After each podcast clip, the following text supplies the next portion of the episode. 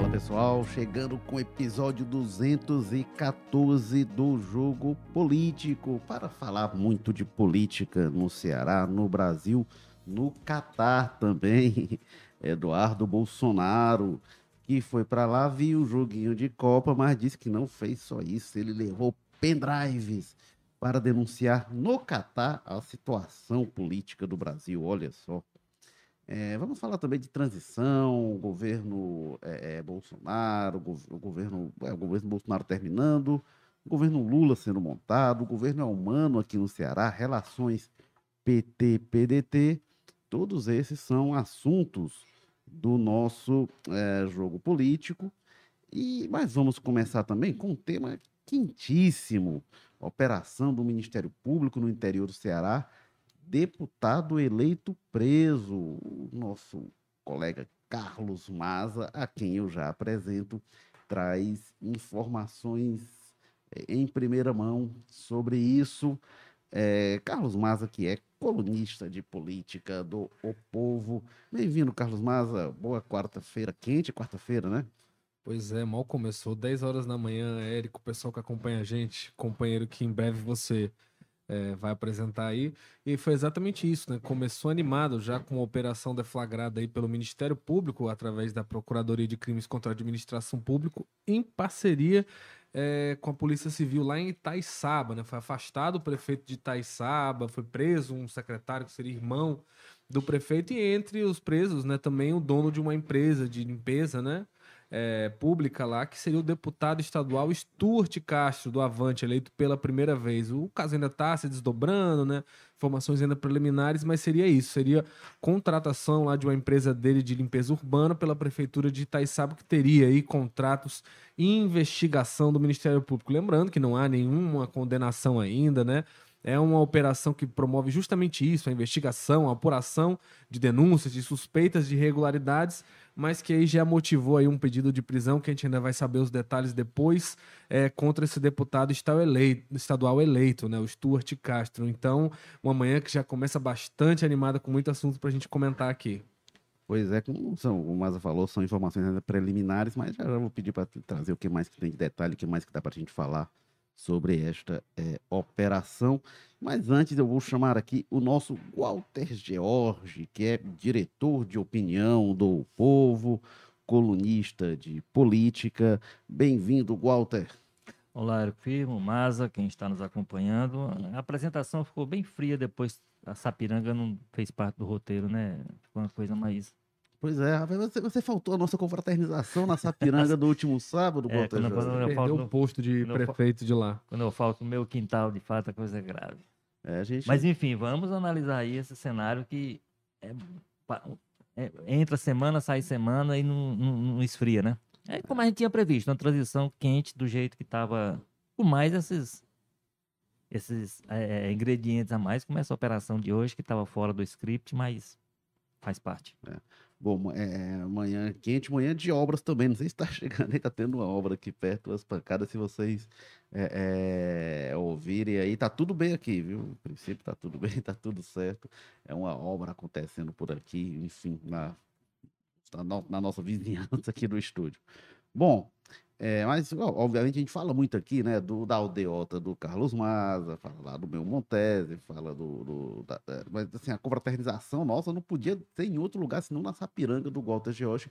O que a gente não esperava era que o Walter furasse com a Tinha gente. Que né? acontecer, né? tudo tem a sua primeira vez. Então, aconteceu a primeira vez depois de uma longa tradição de eu ser o, o primeiro a chegar e o último a sair. É, aprazível Sapiranga lá com. Acho que ele estava lá pelo Catar na muito, hora. Muito, é, pois é, ele e o Eduardo. Não, câmaras Flávio lá. o Eduardo ah, muitos, vai crer que não.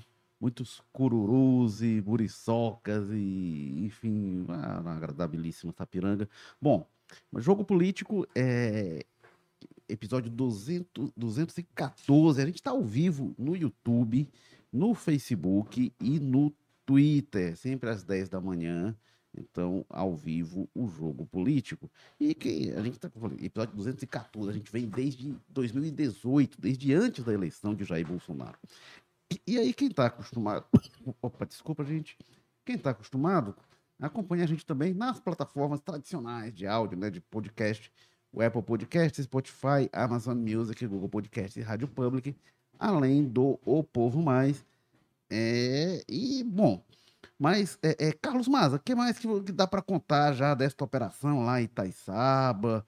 É, é, tudo ainda muito em sigilo, né? Mas o Ministério Público divulgou já algumas informações. Depois de você trazer em primeira mão a informação é, é da, da prisão do Stuart nessa operação, né? O que mais que dá para dizer, Carlos? Exatamente. Pela informação que já foi divulgada pelo Ministério Público, foram com, é, cumpridos dois mandados de prisão, né? Que seria é, um secretário que é irmão do prefeito e contra o Stuart Castro, que era um empresário, né, dono de uma empresa de limpeza, né? Fazia a limpeza da, da cidade lá em Itaiçaba. E foram cumpridos também 19 mandados de busca e apreensão. E seria, né? Exatamente isso, né? É, é uma investigação que envolveria ali contratos da Secretaria de Infraestrutura, Indústria, Comércio e Turismo do, do município e que o irmão do prefeito seria dono de uma empresa de fachada que realizava obras lá também. Então, seriam investigados os crimes de peculato, falsidade de material ideológico, lavagem de dinheiro e organização criminosa, e eles apuram ali que a, a, os, os, contratos com indício de irregularidade seriam movimentados mais de 5 milhões de reais. Né? Então, ainda são informações preliminares, lembrando que não há ninguém condenado, não há nenhuma, né, essa, essa investigação, essa operação vem justamente para coletar provas para formular uma denúncia. Então ainda estamos nessa fase inicial, mas já chama atenção, né, o envolvimento desse citado aí, um deputado estadual eleito, ainda mais um eleito para o primeiro mandato, né, como o Stuart Castro. O Stuart que tem, tem uma trajetória curiosa, né, agora nesse início aí de vida política mais pública dele, né, que ele é, se elege muito próximo do grupo do, do, candidato ao governo do estado, do capitão Wagner, né, eleito ali pela oposição, mas que logo depois do primeiro turno ali, quando se elege, elege o Mano de Freitas, ele já se aproxima da base do Eumano, do Camilo Santana, enfim, é um, é um político aí que está despontando agora na política estadual macro, digamos assim. É aquele tipo de político que tem lado, né? O lado do governo. O Walter, bela credencial, né? O um parlamentar que chega. É, sem dúvida, evidentemente o Maza está muito mais informado do que a gente sobre os detalhes de tudo isso. Agora, o que me preocupa muitas vezes, e aí não sei se é o caso, mas eu vou falar em tese é, dessa situação, assim, é porque às vezes faz uma ação espetaculosa e aí você já envolve o nome da pessoa. Eu tenho dúvida diante de tudo que aconteceu, a necessidade de prisão em muitos casos, sabe? A prisão, assim, evidentemente a pessoa estará suspeita, estará investigada, o fato dela estar solta não diminui o nível de, de, de é, suspeição que se possa fazer. O que eu coloco em dúvida, às vezes, é a necessidade de você, da prisão. Repito, não sei, não tenho detalhe nenhum desse caso para entender se a prisão era ou não absolutamente indispensável para aqui. Ou se às vezes ela não fica sendo, sendo apenas uma coisa para poder dar um pouco mais de é, espetáculo, aumentar um pouco mais o espetáculo.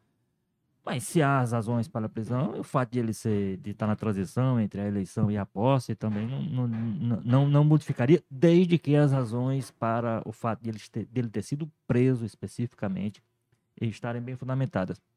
De resto, acho que é interessante que a gente perceba que as coisas continuam acontecendo em, termos de apuração de irregularidades, de suspeitas, que as coisas estejam acontecendo, porque a gente passou um tempo meio. Houve um tempo que isso era muito era quase que do, do, do roteiro, né? Da agenda do, dos ministérios públicos, das Deu uma arrefecida, deu uma acalmada, parece que as coisas tinham sido acomodadas Só no ficou pior, mais honesto, no né? pior sentido do termo.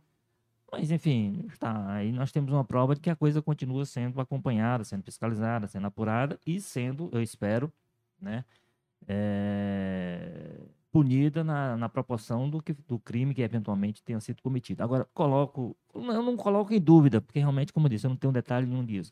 Mas cansou muito a gente, um, um processo, um período em que. E aí não estou falando só da Lava Jato, não. Acho que a Lava Jato é o ápice disso, mas a gente já tinha isso acontecido. Muitas vezes uma prisão que ela acontecia sem nenhum tipo de fundamentação, apenas para poder você dar um, um tom mais mais forte ao espetáculo que estava sendo oferecido. É, tem uma coisa significativa nesse caso, que ela está ocorrendo algum tempo depois da eleição. Né? Eu não digo que se deva esperar a, é, a passar também... a eleição para fazer a operação. Mas o fato é que a gente estava vendo algumas vezes que o calendário era, ele era programado por causa da eleição. E a gente viu lá, naquele vazamento de mensagens, intercept, tudo, no que ficou conhecido como vaza-jato, a gente viu que tinha ali uma, eh, uma sincronia eleitoral, né? E a gente viu aqui também no Ceará, em algumas eleições, nessa nem nessa houve isso. Não, mas houve, ainda chegou a haver uma, uma, operação, né? Que aí se, se fez aquela, ah, isso aí está acontecendo porque é interesse político é, mas tal. teve aquela operação, não sei chegou se aí na outra. secretaria. É, é mas, mas, mas, teve a operação né, em relação... Novo prisão. Mas é, é, mas teve uma operação de busca e apreensão, mas ela era eleitoral, né? Aquela que era ali secretaria na, na SOP, né? Hum. Que seria em relação a obras que estariam sendo usadas para né, é, é, favorecer aliados do governo do é, Estado. Na verdade, aquilo ali tinha a ver com o processo. Então, é, mas a gente teve em outros anos operação sobre o Castelão, aí via, pegava uma coisa, de, uma operação de cinco, seis anos antes, e aí desembocava na véspera da eleição. É. E aí, e, e, pelo menos não foi é, isso é, esse uso né? que, é, que acabou. Hum, mas de resto, se, que, que cada um dos acusados que se defenda com seus argumentos, mostre sua inocência e tudo. Agora que os culpados também sejam punidos, isso é importante. É. O, mas, mas você falou, né, que o deputado é, foi eleito pelo Avante, foi o único eleito pelo Avante, né? Ele foi o que entrou com a menor quantidade de votos até na eleição desse ano. O Avante, vamos entrar no plano nacional, estava na aliança do Lula, né? É, é. O, o, Avante é o partido do André Janones, né? Isso. Um partido é. de muito barulho.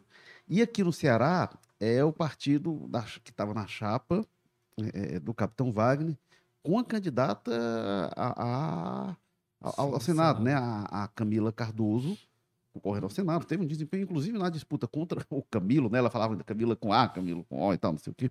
Parece que não funcionou, não, para é, ela, né? Mas ela, teve, ela, mas ela teve um desempenho até que eu acho, achei bem expressivo. É, é okay, puxada pelo capitão Wagner, obviamente, enfim, mas considerando a disputa, ela teve um desempenho. Quando você compara também com o desempenho da Érica Morim, né? Que é deputada disputou na vaga do Roberto, na, na, chapa do Roberto Cláudio, foi. Mas enfim, é essa personagem e este partido, né, o, o Carlos Maza, o Avante. Exatamente, né? Que, que, que teve essa, essa, essa, configuração e até mostrou isso, né? Que o próprio Stuart ali, o pessoal da, de, desses partidos que estava com o Capitão Wagner ali até o resultado do primeiro turno e depois já foram se encaminhando ali, já foram compondo com o governador eleito Mano de Freitas e ele não foi uma exceção. Então é isso, vamos ver aí no que, que vai dar, a gente vai atualizando no, conforme vão aparecendo novas informações confirmadas, porque hoje foi deflagrada essa operação, ainda naquele estágio de muito sigilo, né, até para não atrapalhar as investigações, mas o fato é esse, né? Contratos aí sob suspeita de obras na cidade e de limpeza urbana e que teria envolvido aí tanto o prefeito, é, o irmão do prefeito, né?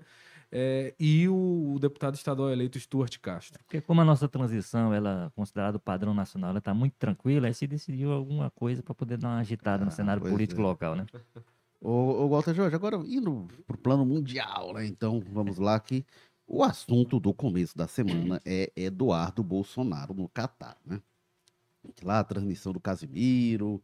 Não, não, não, o pessoal brinca, né? O Casimiro tá com tudo, né? Faz a live e faz gol, né? O Casimiro, o streamer, é, ele é, mostra lá em dado momento, na transmissão, o Eduardo no Bolsonaro. Né? É, é, no intervalo da transmissão, mostra lá o Eduardo Bolsonaro lá curtindo no Catar e todo mundo, ué, E aí os manifestantes. E é importante frisar uma coisa, Érico, até porque deve ter gente atacando a gente aí já nos comentários. É importante frisar que tanto o Eduardo quanto a esposa dele estavam escondendo isso. O Eduardo Bolsonaro, sempre tão ativo nas redes sociais, sempre tão, né? Não, não dá um passo fora de casa sem fazer um vídeo, sem fazer uma postagem. Eles não estavam publicando absolutamente nada sobre essa viagem, né? O último post do Bolsonaro, até antes, do Eduardo, era uns dias antes. A esposa dele botou um stories no dia da filha na casa da avó não sei se foi para dar a impressão de que ela tava lá e botou uma selfie dela numa parede que você não vê onde é que, que você é. Não vê onde é que não, tá. Não, né? não, tá, não dá para identificar. Cam... Deu para ver que ela tava com a camisa preta, e né? Aí da, a primeira da, imagem, da a primeira imagem pública de confirmação do Eduardo Bolsonaro no Catar foi, né, foi praticamente um vazamento, um flagra. Foi na transmissão oficial da FIFA que ali estava sendo reproduzida pelo canal do, do, do, streamer, né, do Casimiro. Então, eu acho que não sei se estava nos planos do Bolsonaro esse negócio ser revelado da forma que foi. Certamente não, porque até então ele não tinha publicado nada a respeito disso, nem ele nem a esposa, o que é suspeito, né, se tratando de um cara que faz, né, questão de deixar muito bem registrado na, no digital aí tudo que ele faz. É, e não tinha nada com relação a isso, e a primeira revelação vira assim, né? Numa transmissão ao vivo. Ou seja, no mínimo, não veio da forma que o Eduardo Bolsonaro queria, ou que ele teria alguma ingerência sobre ela. É, e assim, a, a esposa dele postou, né, foto com o da seleção com fundo neutro, porque assim, se você está na Copa do Mundo, você vai postar é, é, é, é uma coisa assim no, no, na parede do hotel e não no estádio, né, mostrando, mas enfim.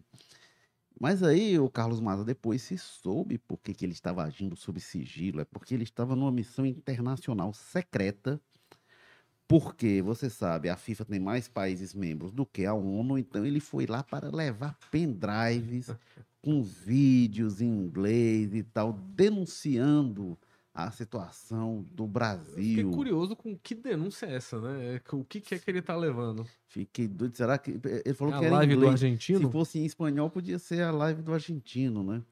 Mas, enfim. É... Então, ele foi lá levar esses pendrives. Lembrando que na Copa do Mundo a gente tem delegações esportivas, né? Tem os dirigentes, tá? tem jogadores, técnicos. Não são os chefes de Estado, não são os embaixadores, que os que vão estão lá a passeio. Eu não sei se os que vão estar tá lá vão chegar, eita, peraí, deixa eu levar ali o pendrive no meu notebook para o pendrive do, do, do, Eduardo Bolsonaro, deixa eu ver o que, que tem, não. Mas enfim, ele foi isso para fazer articulação política. Disse: no Catar não é só Copa do Mundo acontecendo. O Walter Jorge, lhe convenceu? Rapaz, é, é, essa é a história de que a emenda fica pior do que o soneto. Era muito melhor ou ele ter silenciado, ou ele ter apresentado um pedido. Olha, eu não, eu, realmente eu acabei de receber um convite oficial, enfim, inventar justificativo e decidi ceder para vir e tal. Porque essa história de que a, não é porque a FIFA tem mais membros do que a ONU, porque eu estou aqui para fazer contatos políticos. Contatos políticos durante, é como você disse, o chefe de Estado, os poucos representantes de governo que estiverem lá, principalmente com status de chefe de Estado, eles estão lá para o evento esportivo, vão estar lá para. Eles não vão cumprir a agenda. Não, receber o, o, Eduardo Bolsonaro porque ele tem uns pendrive.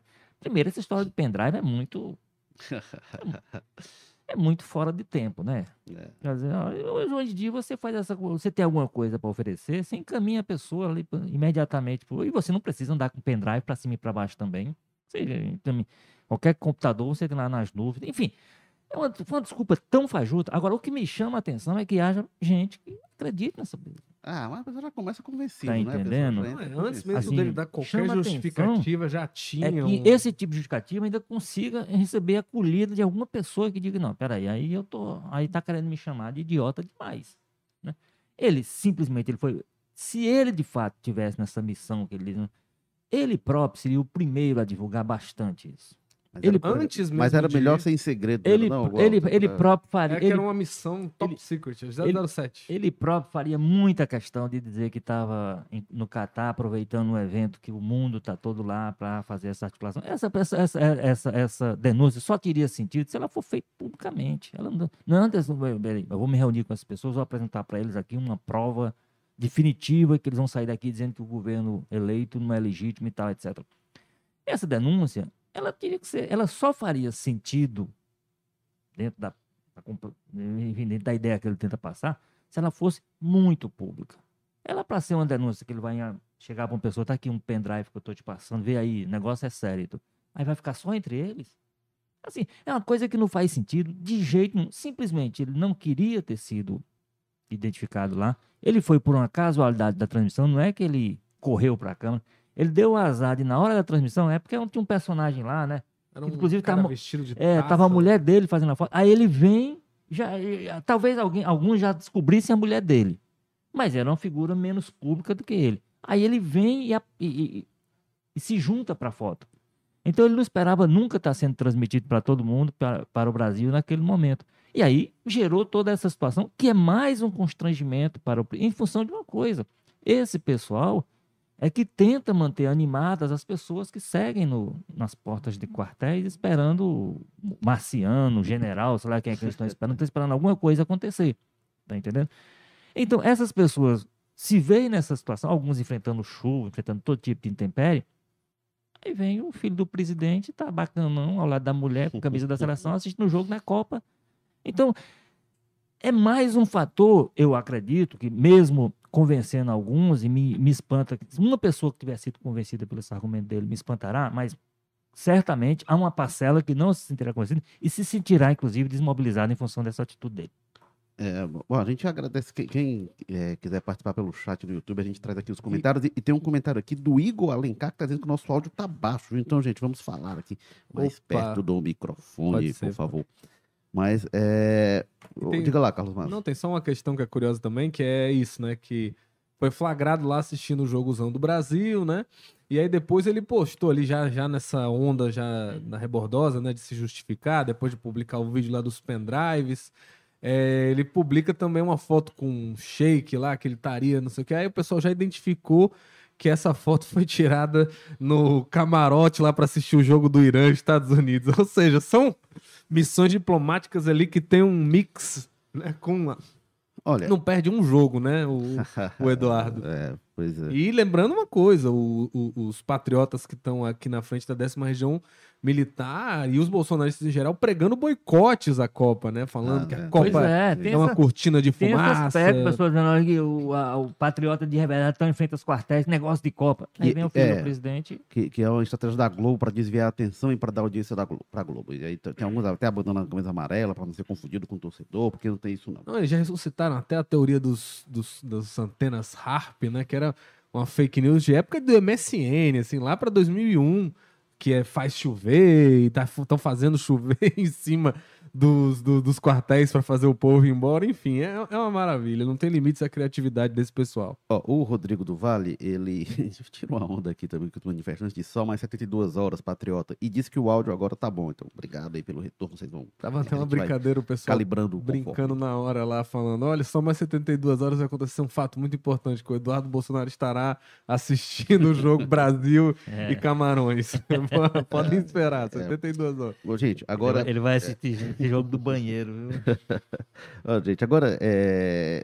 tem uma coisa, eu acho que o melhor de tudo isso, o comentário que fez nosso colega André Bloch, que ele disse, ele foi denunciar a situação contra a democracia do Brasil no Catar, gente. No é. Catar. Uma teocracia, uma monarquia absoluta. Imagina como eles vão estar horrorizados com o que acontece na democracia brasileira. Vão olhar, nossa, gente. É assim. Meu Deus, como é que acontece isso? num país como o Brasil. que as pessoas votam. Essa urna aí que, que é usada há 26 anos, que foi usada em 13 eleições. Daqui a pouco vai. E aí, pelo amor de Deus, né? Vai tirar uma foto com o Cristiano Ronaldo lá pedindo. Agora, só, antes da gente ir para outro assunto, só dizer uma coisa assim também sobre a gente falando do pessoal que está em frente aos quartéis. Porque nos últimos anos, é, os professores de história têm sido muito hostilizados, inclusive. Tem... E aí, gente, não estudar história é, gera alguns problemas. O exército, você que está aí na frente dos quartéis, saiba o seguinte: o exército, é, ele não tem como dar um golpe de Estado, nem que ele queira. Nem que ele queira. E aí estudar a história. O que, que foi o golpe de 64? Ah, foi uma quartelada e tal? Foi muito mais do que isso. Tinha muitas forças que agiram para isso.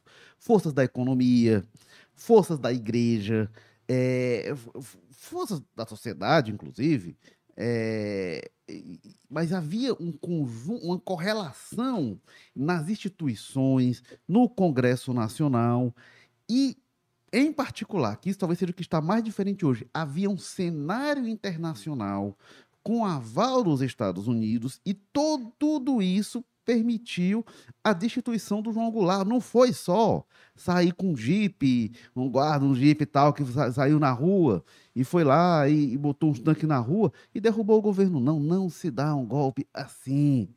Não, isso não basta, não basta. Mesmo que os militares quisessem, que eu tenho dúvida, mesmo que os militares tivessem é, a intenção de agir para além do querer, é, não basta as Forças Armadas. As Forças Armadas não são capazes de dar um golpe sozinho. Então, gente, vamos estudar a história para entender que hoje o contexto internacional não dá respaldo algum a isso. Congresso Nacional, Câmara, Senado, que são aliados do Bolsonaro, já tiraram e disseram: oh, não, o resultado eleitoral é esse. Poder Judiciário. A Igreja Católica tem, tem aí várias igrejas evangélicas, é, é, algumas já se aproximando do Lula, outras não, mas na Igreja Católica nunca houve respaldo a isso. O empresariado tem lá os setores radicais, mas mesmo alguns mais próximos do Bolsonaro não estão embarcando nessa. Então, gente, vão para casa, porque não vai ter golpe, não tem condição de ter golpe, isso não é decisão do Exército. O Exército, mesmo que quisesse, não teria como dar golpe sozinho. E aí, só uma coisa também, né, o, o Walter, você falando é, é, de argumento, teve uma, uma, polêmica menor também, e ele resolveu muito melhor. O Silas Malafaia, eu nunca me pensei resolvendo o Silas Malafaia, mas no, no, resort aí, no Nordeste, quando foram falar dele, ele disse: não, ó, quem quiser aí que reclame, tô aqui. E, e, nunca mandei ninguém para frente de quartel. O Silas foi muito mais, muito mais direto. Mas embora, aí logo depois. Ele... no vídeo posterior, ele disse: no exército tem que intervir. É, dizendo o presidente tem que pedir, tem que pedir. antes. Ele pode, a lei. A faz uma, uma interpretação totalmente. é, com perdão na palavra, meio alucinógena lá do artigo 142, né? Como se o artigo 142 da Constituição do pós-ditadura tivesse um, uma disposição de autodestruição dela, né? Que não, tem isso aqui, a gente. O, o, Ulisses Guimarães pegou a Constituição lá e falou que tem ódio e nojo da ditadura, mas se quiser uma ditadura de novo, é só o presidente pedir que vai ter, né? Então, não tem pé nem cabeça, né? A fala do, do, do, do Silas Malafaia, mas ele já dá um. Acho que ele falou isso aí ali no momento, né? Pressionado pelo. Sentiu, né? O famoso sentiu daquele momento ali, mas depois ele dá uma endurecida também para também fazer a média. Walter George, e aí, bom, vamos aqui para outro assunto, que é a transição do Lula, enquanto isso está seguindo, né, a, seus percalços, enfim, o Lula entrando forte na articulação política, conversando com o MDB, com o PSD e com União Brasil, né? União Brasil, que nasce da fusão do velho PSL é, com o DEM, que é o antigo PFL, né? E, e aí ouviram, não teve nada muito encaminhado, não se sabe para que lado que vai, mas aqui no Ceará, em particular, é o partido do Capitão Wagner, né? O Capitão Wagner que já deixou claro que assim, ele, né, a esposa dele, Daiane Bittencourt, deputada federal eleita, serão oposição né, ao Lula, independentemente de adesão. Não acredito que deixe, mesmo que a União Brasil decida, decida ir para o governo, não acredito que ele, que ele saia do União Brasil. Deu trabalho de, de tirar a União Brasil do Chiquinho Feitosa, do Bloco Governista, né? É, ele já teve essa experiência, ele era bolsonarista na eleição de 2018, era coordenador da campanha, um dos coordenadores da campanha do Bolsonaro do Nordeste, quando o, o PRO estava na coligação do PT, do Fernando Haddad na época.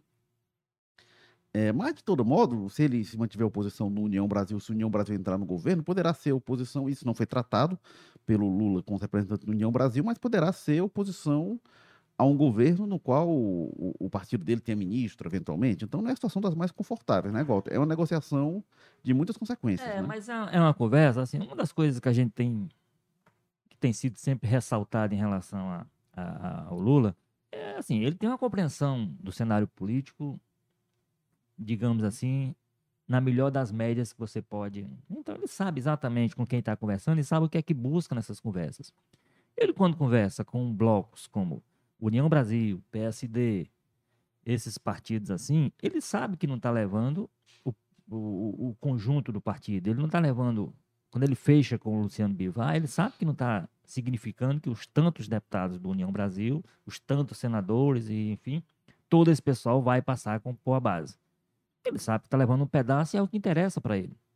Ele levar um pedaço do União Brasil, um pedaço do PSD, para no conjunto dos votos que ele expuser no, no Congresso, na Câmara e no Senado, ele poder implementar as situações que ele entende como ele tem um primeiro desafio já posto nesse, nesse sentido, que é a votação ainda esse mês do ainda esse ano, né, do do recesso do ainda assim ele está empossado de uma, de uma matéria que é que é do, do interesse do futuro governo, que é essa a PEC da transição que finalmente está tramitando oficialmente, né? Então ele precisa acelerar essas conversas, ele tem acelerado, porque isso já entra no pacote, evidentemente que não exatamente com, com a nova bancada que nós teremos a partir do ano que vem, mas já com, com a composição com esses partidos já considerada. Então, eu acho que ele não tem ilusão nenhuma de que no momento em que ele fechar com a União Brasil, toda a União Brasil do Brasil, o Capitão Wagner no Ceará, o fulano de tal aqui, todo esse pessoal passa a ser adepto do governo Lula. É, já, já não foi na campanha, né? Não vai, União. Brasil lançou, ia lançar o Bivar, lançou a Soraya Tronic, mas... Não mas... foi, e não, ele sabe que não será no governo, como não foi quando ele teve alguns apoios em governos anteriores. Isso cria, evidentemente, um constrangimento para ele na linha de esquerda, aquele pessoal, mas que aí uma parte se sente... Ah, agora, a pergunta que se faz é o seguinte, onde é que o Lula precisa de votos, o governo precisa de votos, né? e, assim, o melhor exemplo que a gente tem hoje, chama-se Jair Bolsonaro. Jair Bolsonaro, quando começou, há quatro anos atrás, ele começou com a cara de quem iria peitar essa tradição. Vamos lembrar do famoso, da famosa cantoria do general Heleno. Se gritar, se gritar. pega centrão. É, e o Bolsonaro, então, teve um momento inicial do governo em que parecia que ele ia peitar essa realidade. Né? Então ele não tinha composição com ninguém, ele compôs. Ele, o Bolsonaro ele disse uma coisa antes de tomar posse, hum. que eu acho que ele tinha razão. Ele disse: olha, a fórmula do sucesso eu não sei. Do fracasso. Mas a fórmula do é. fracasso eu sei que é o que sempre foi é feito. feito. E ele Pronto. tinha razão. Só que aí ele passa, ele ficou muito claro do governo que ele não sabia mesmo a fórmula Isso. do sucesso, definitivamente ele não sabia. E rapidinho. E como ele sabia ali, do fracasso, ele não, pelo fracasso alguns, eu não vou. Com alguns, eu acho que com alguns meses ele, ele é. abraçou a fórmula do fracasso. Pois é. Mesmo, né? Ele pois é. acabou. É. não, é assim, na verdade, ele diz assim: a única forma que tem é essa que eu entendo o fracasso, porque uhum. sem ela, porque o, aconteceria o seguinte, claramente, o governo Bolsonaro cairia. Sim. O governo Planejamento ficaria insustentável a partir de um certo momento. Aí, o que é que ele fez? Se compôs com o Centrão. Então, o que o Lula está fazendo é o que é necessário fazer diante do seguinte: qual é o cenário que você tem? Se, o, se a população, se o eleitor tem entregue ao futuro governo um, um outro tipo de, de, de, de congresso, aí você poderia discutir. Com o congresso que tem, é com quem você tem que negociar, é com quem o Lula está negociando. Agora, com essa compreensão que eu acho que ele tem clara. Ele não adianta ele fazer acordo com a União Brasil, com, com o Kassab, achando que o PSD está 100% no governo, que o PSD... E ele sabe disso. E ele está conseguindo, está buscando nesses partidos a quantidade de votos que seja possível para ele compor na base um número suficiente para fazer com que o governo aconteça. Ô, Walter, o Kilder e Economia Oficial aqui, dizendo que a gente apoia ladrão. É, e o Rodrigo do aqui, volta a mandar mensagem, ele diz o seguinte, eu queria jogar para você, o Carlos Maza, outro parte dessa articulação política. Uma pena Lula ter de pedir arrego ao Lira. Pragmatismo político é triste. O poder legislativo está muito mais fortalecido que os outros dois. E aí, ontem, o, o PT e o PSB declararam apoio ao Arthur Lira, juramentadíssimo é, é, bolsonarista, né? O tornou mais importante aliado do Bolsonaro, segurou ali os muitos pedidos de impeachment contra o presidente, e aí o Lula, o Lira hoje tem o comando da agenda legislativa, o Lula tratou ali de conter para ninguém se lançar contra o Lira e sofreu uma derrota, esse, uma derrota do governo que entra, mas como é que você avalia essa, essa, esse apoio aí do PT, essa composição Lula-Arthur Lira? Bem, é complicado, né? É uma, uma coisa até meio arriscada, né? A gente viu da outras, outras vezes quando deixou-se a Câmara na mão de um aliado, entre aspas, né? Foi o caso lá do Eduardo Cunha. Claro, totalmente diferente, participando da construção da chapa dele e tudo mais. Mas é aquela coisa, basicamente de braços atados. Primeiro, porque o Lula ainda não está no exercício do cargo, né? A influência que ele pode ter nesse processo, eu acho que não é forte o bastante para bater de frente com a força que o Arthur Lira já tem ali com o andamento do governo Bolsonaro, com a base do Bolsonaro, com os movimentos que esse governo está saindo aí, com certeza vai querer fazer também, até para não deixar coisa solta na mão do Lula quando se, se, se terminar aí a transição. Então eu acho que o Lula fica um pouco ali de pés atados e tenta construir a saída possível, né? Pensando nessa base, pensando ali em pelo menos um impeachment, essas coisas mais graves assim, poder barrar, poder ter ali uma, uma margem de negociação com o Lira. Mas é claro que não é o melhor dos mundos para o PT, não é o melhor dos mundos para o Congresso, ainda vem frustrando muitas expectativas, né? Que o pessoal pensava que o Lula ia romper com isso, sair dessa, dessas pautas que às vezes. O...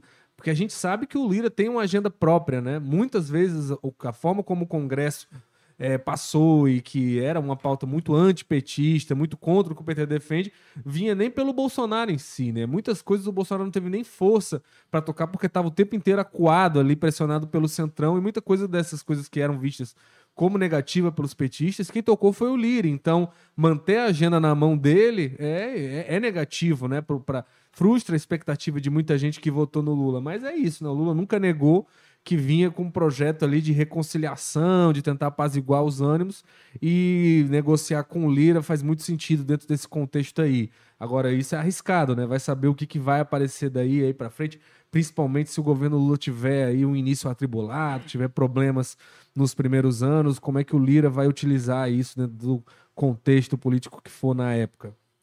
O, Walter George, é, agora só uma coisa do que você falou, Walter essa articulação, essa negociação né, da, da PEC da transição por que, que ela acontece, né? A PEC da transição. É, é, o Bolsonaro propôs, em campanha, disse que ia manter o auxílio em 600 reais, e o Lula também fez a mesma promessa de que manteria. Mas na proposta de orçamento, isso foi discutido na campanha, não, não há essa previsão. Tem a previsão do auxílio de 400 reais. E aí, por isso, está se vendo aí um, um, um suplemento, aí, um, um, um extra teto é, para que isso possa ser pago. É, não sei se teria outro jeito, se falou em medida provisória, enfim, mas eu acho que para um governo que está entrando, fazer essa negociação agora, eu acho que é muito ruim. Acho que pode ter um ônus político que se arraste pelo governo todo, que você entra como você falou, Goto, ter de negociar com, com o Congresso antigo, que não é o novo.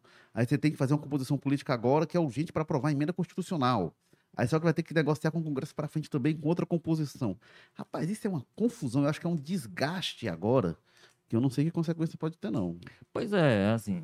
É, agora, é preciso dizer também o seguinte, né? Como, como realmente a proposta que está no orçamento é de 400 e poucos reais, o Bolsonaro reeleito ele também estaria fazendo esse mesmo movimento, não haveria alternativa para ele. Ou ele, ou ele estava ou ele estava discutindo a, a possibilidade de, do extrateto, né? Que, inclusive, medida provisória. Que ele, que, que ele teve esse tempo todinho, ou, ou medida provisória, ou ele estaria cortando em algum lugar para poder esse dinheiro, porque no orçamento não existia. O que ficou claro era aquela coisa é. que, o Bolsonaro dizia várias coisas, né? Ele até falou assim, não, até falou do decreto de armas, não, depois da eleição a gente vê. Ele estava muito é. numa não, vibe assim, o, depois a gente é, vê. É, o, o, o, o, Paulo Guedes disse, não, tinha alguns problemas de recursos, ele disse, não, isso aí quando passar a eleição a gente resolve. Oh, a, a, a peça orçamentária foi produzida pelo governo atual.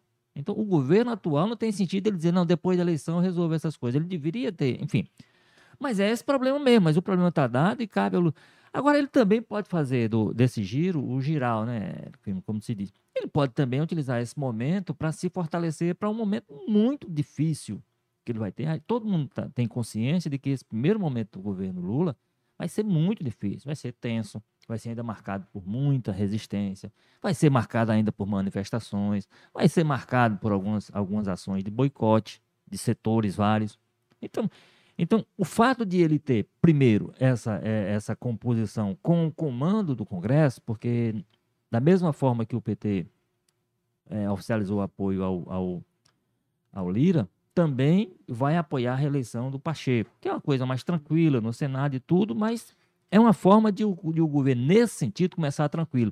É, e, a, gente... e, a, base, a base do Lula é mais complicada ainda no, no Senado. Sem né? dúvida. E aí, aí acontece o seguinte: quando a gente compara, por exemplo, o Maza fez menção a, a, ao Eduardo Cunha, é uma situação que o Lula está tentando, está agindo exatamente para evitar aquela situação. Na época, vamos lembrar, o que a Dilma fez foi peitar o Eduardo Cunha. É, agora, o preço né? desse acordo com o Lira, né, vamos lembrar, é que não vai se mexer no orçamento é, é secreto. É, porque o Lira, o Lira fez uma coisa que é difícil você desmontar. Ele empoderou os deputados. É. Ele empoderou de uma forma que nunca eles nunca tiveram é. a possibilidade por de isso, hoje. Por isso ele é muito então, poderoso. Então, é, então você não desmonta isso, porque eu tô, até porque é o seguinte, o Lula não está chegando com uma super votação, super forte, ele está chegando com muito questionamento. É. Então ele está pisando em, em, é. em ovos e ele precisa agir com isso. E aí, dentro dessa equação, peitar o Arthur Lira a essa altura seria quase que um suicídio é, da parte Tem dele. uma ação no STF que questiona o orçamento secreto, pode ser votado aí ainda esse ano.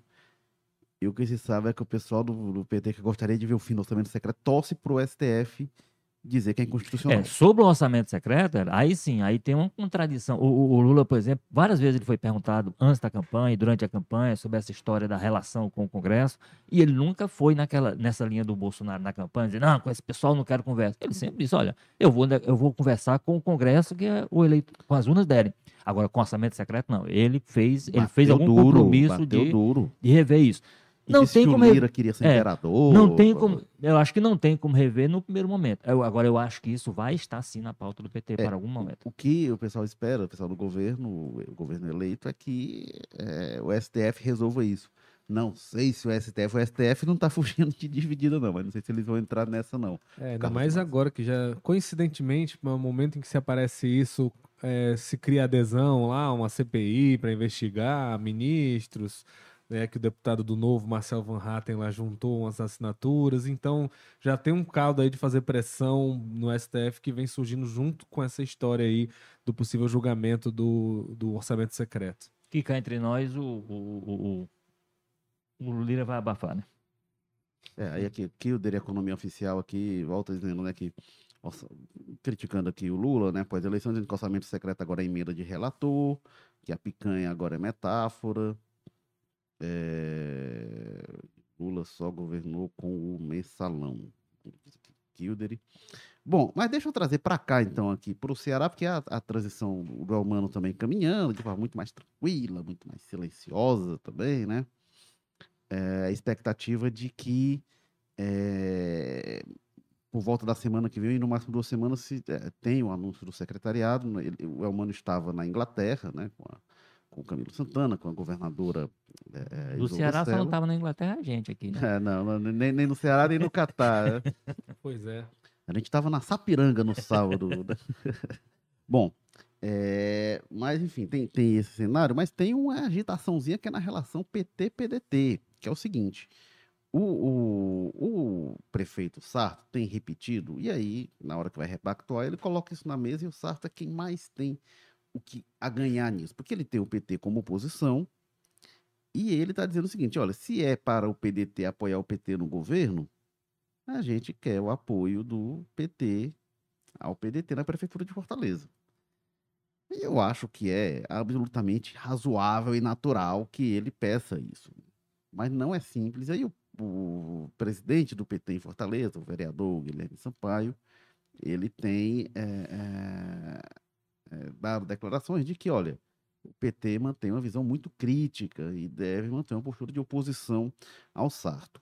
Ô Carlos Maza, e aí? Pois é, exatamente. É, o, o Guilherme Sampaio não só diz isso, né, que o PT mantém essa visão muito crítica, como ele coloca que são duas situações diferentes, né? Ele diz que tem um processo ali de Fortaleza que ocorreu de uma forma, que o PT ficou sempre à oposição, e o humano, que é no estadual, que seria uma continuidade do Camilo. Então ele bota muito isso, né? Como é uma continuidade do Camilo, que é um cara de base, faria sentido que os deputados do PDT, que já estavam na base do Camilo, seguissem na, na base do humano. Mas enfim, acaba sendo só ali uma, né? Até uma estratégia ali discursiva do Guilherme para justificar essas posturas diferentes do PT municipal e estadual. Mas eu acho que a fala do Sarto faz certo sentido, né? Como é que o PT, né, o, o Humano tá chegando ali no Sarto, tá chegando no pessoal do PDT pedindo uma adesão a ele e o PT municipal continuaria na oposição. Então, Houve faz um sentido né? cada um ali. O... agora. Pois é, cada um vendeu o seu peixe para tentar né, ajustar os termos dessa relação de uma maneira ampla. Agora, o que eu acho estranho é que quando o Sarto fala isso, parece que o PDT está numa postura né, melhor para negociar quando que é o contrário. Não é como se o Sarto e o pessoal do PDT tivessem ali com essa moral toda, né? O PDT foi um grande derrotado na eleição aqui para nível estadual. O candidato não foi nem ao segundo turno, aliás, nem teve segundo turno. Roberto Cláudio teve ali 14% dos votos. E hoje a bancada do PDT que é eleita já deu muitos sinais de que antes mesmo do PDT tomar qualquer decisão, ali 70% dos deputados já deixaram claro que querem fazer parte da base do humano. Então, é, o Sarto, eu acho que ele tem razão, mas eu não sei se ele tem né, a, a, a, musculatura por trás para sustentar essa moral toda para cima do humano, não. Né? O humano, que é o, o grande vitorioso na eleição, o Camilo, que são os grandes vitoriosos na eleição. Então, em tese, entre aspas, o PDT deveria falar mais pianinho nessa relação. Agora, por outro lado, faz todo sentido. Ora, se vocês querem essa relação, vamos discutir como isso vai se repercutir na prefeitura também. É. Deixando claro que o Sato também já está preocupado, né? Com a possível reeleição dele, ele que também disse recentemente que é candidato à reeleição, é, o que já era esperado, mas é, ele deixou isso claro, né? Ele externou isso publicamente. Então, claro que isso aí já está dentro da equação dele, que ele quer contar de alguma forma com o apoio do PT, e o PT vindo dessa vitória estadual, não sei se vai querer muito, não, pelo menos não sem negociar bem essa história aí. É, o PDT municipal que tem uma ascendência muito grande do grupo da Luiziane Lins, que sai forte, sai muito forte da eleição. Né? É, agora, o Walter, é, eu, eu, que eu percebo é que o pessoal do Elmano não está preocupado quanto à sustentação na Assembleia Legislativa apesar de o PDT ser a maior bancada, porque muita gente do PDT já apoia é, o governo o governo humano desde a campanha, alguns inclusive. Então acho que eles estão tranquilos em relação a isso e não tratam como se essa conversa com o PDT, com a direção do PDT principalmente, como se disso dependesse a maioria do humano. Eles estão, demonstram estar tranquilos. Agora, o que eu ouvi, Walter, de uma pessoa com muito trânsito na política cearense, que conhece muito, e ela me disse o seguinte: olha, estou achando difícil o PDT se unir entre si, que dirá se unir a alguém.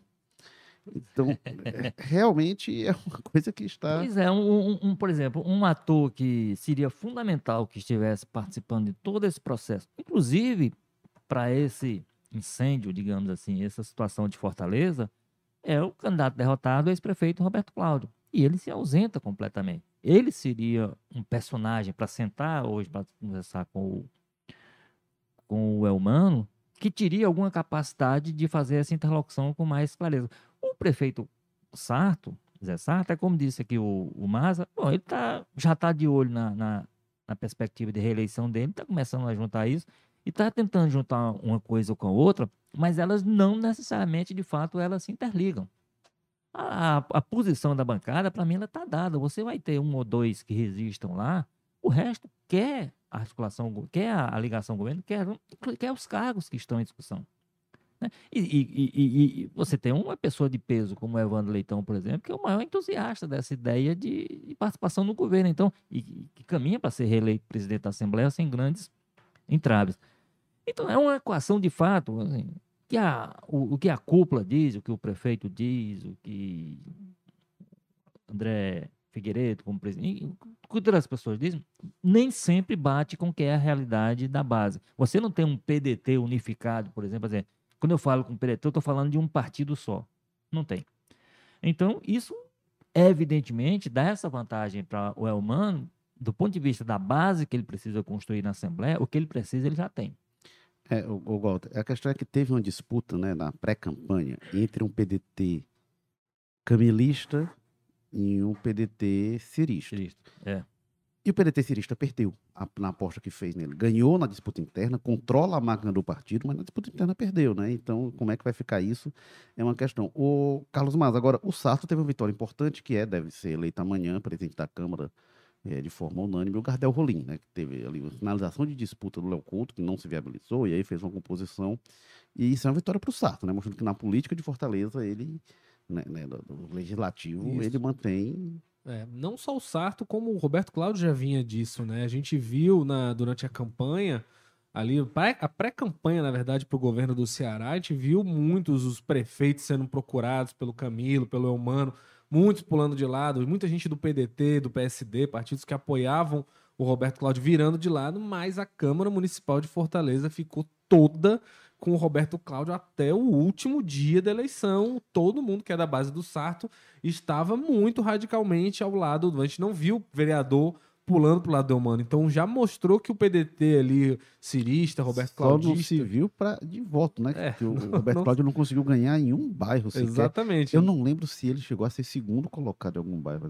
O que até dá, dá, um pouco, enfim, né, como é que fica essa situação aí com os vereadores, mas que publicamente, pelo menos todos estavam pedindo, muito até bem investidos na campanha do Roberto Cláudio lá no parlamento, todos estavam. Então teve esse controle muito forte desse pessoal é, e que agora foi bem parecido, né? Até mesmo os vereadores do PSB lá da Câmara estavam declarando voto ao Guardel Rolim quando o Léo Couto ainda estava na disputa. Essa articulação do Léo Couto que teria contado com a, com a articulação do Camilo Santana, né? Não no Camilo diretamente, mas de gente muito próxima do Camilo e inclusive do senador Cid Gomes, né? Disse que teria ligado para alguns vereadores, feito pressão e tudo mais para o Léo Couto, mas foi uma coisa meio natimorta ali, porque a candidatura do Gardel já vem se construindo há muitos anos, né? Não foi uma coisa que surgiu, então acabou que criou uma sensação de que estavam querendo peitar um processo que já estava definido. A gente sabe que vereador opera numa lógica bem diferente da Assembleia, né? Às vezes a, a presença da prefeitura, o prefeito tem muito mais força para né, influenciar a atuação dos vereadores do que o governo, mesmo o governo tendo muito mais recursos. É a prefeitura que está ali na, no bairro, na comunidade, que tem essa, essa lida mais diretamente com os interesses do vereador, né? Então, se mostrou muito forte nesse sentido. E eu acho que também tinha um problema muito grande o Léo Couto, que é uma coisa que é bom lembrar, que talvez seja um grande dificultador da candidatura dele, é que a questão é, muitos dos aliados do Eumano e do Camilo, ou do pessoal da oposição que estava disposto a dialogar com o Léo Couto, foram eleitos deputados e iam sair da, da, da Câmara. Então eles não poderiam integrar uma chapa. Então o Léo precisaria de 10 pessoas, uma chapa completa, de pessoas que estariam na Câmara no ano que vem. Então, para ele tem uma dificuldade muito grande, porque a Larissa do PT foi eleita, o Guilherme Sampaio, que ficou em segunda suplência do PT, deve assumir lá. Você tem o, o, o Carmelo, muitos nomes da oposição o Reginaldo foram eleitos, os deputados estaduais eles estavam negociando com ele. Então ele já começou com. Eles votam na mesma mesmo diretora, que votasse, né? É, eles mas, votam, que é agora na quinta-feira, mas ano que vem eles não estão. Então eles não poderiam estar no, no, no ticket, mesa. digamos assim, na, na, na, chapa dele. Então, mesmo que ele contasse com o voto desse pessoal, esse pessoal não serviria para juntar os 10 nomes que ele precisaria. Então, isso foi uma situação muito difícil, é muito difícil de contornar ali para ele. Ele precisaria de muito mais do que os votos necessários para se eleger, para se eleger e montar a chapa. E aí, muita gente que já tinha uma posição negociada com o Gardel há muitos anos. Né? Você tinha lá, por exemplo, o primeiro vice lá, o Paulo Martins, o, o Hugo Colares aliás, o Renan Colares, que é filho do Fernando Hugo Colares, já ali com o assento dele acertado há meses e meses, aí, né, eu não vou perder minha primeira vice agora, assim, desse jeito, não. Tô muito bem com essa posição aqui. O Bruno Mesquita também como oposição. Eu acho que já ouvia falar que ele ia ser o próximo nome da oposição na mesa desde, né, 2020 2021, quando eles assumiram, já, já falavam isso. Então, esse pessoal já estava amarrado há muito tempo. Eu acho que eles não estavam dispostos a correr o risco de perder esse acerto, não. Isso fez diferença na hora é, de acabar não indo para frente essa candidatura do Léo Couto. E aí, para evitar uma derrota, o pessoal ali do governo retira o nome dele. E lembrando, né, o Sarto já disse que ele não enxerga isso como um sinal de recomposição, não. Que precisaria de algo a mais. Né? É, ele quer mais. O Léo Couto ele contou que a derrota do Roberto Cláudio, né, a eleição do Elmano, ia fazer uma rearrumação na política de Fortaleza, que pelo menos na Câmara Municipal, nesse momento, já tinha coisa muito amarrada, como você apontou, e que não foi desfeita só por isso. Mas este foi o Jogo Político, episódio 214, que tem na técnica Bruno Silva, estratégia digital do Diego Viana, produção do Marcelo Teixeira, edição de Cole Vieira e diretores executivos de jornalismo Ana Nadaf e Eric Guimarães. Lembrando, agradeço ao Carlos Maza, que escreve é, as colunas no jornal de papel às segundas, quintas e sextas, mas a todo momento ele traz informações novas, exclusivas, análises também é, no O Povo Mais, inclusive nesta quarta-feira, nesta manhã de quarta-feira, ele traz este furo da que a gente abriu aqui o podcast falando a, a prisão deputado estadual eleito, operação é, do Ministério Público. É, obrigado, Carlos Maza. Valeu, Érico. Valeu, Walter. Até a próxima.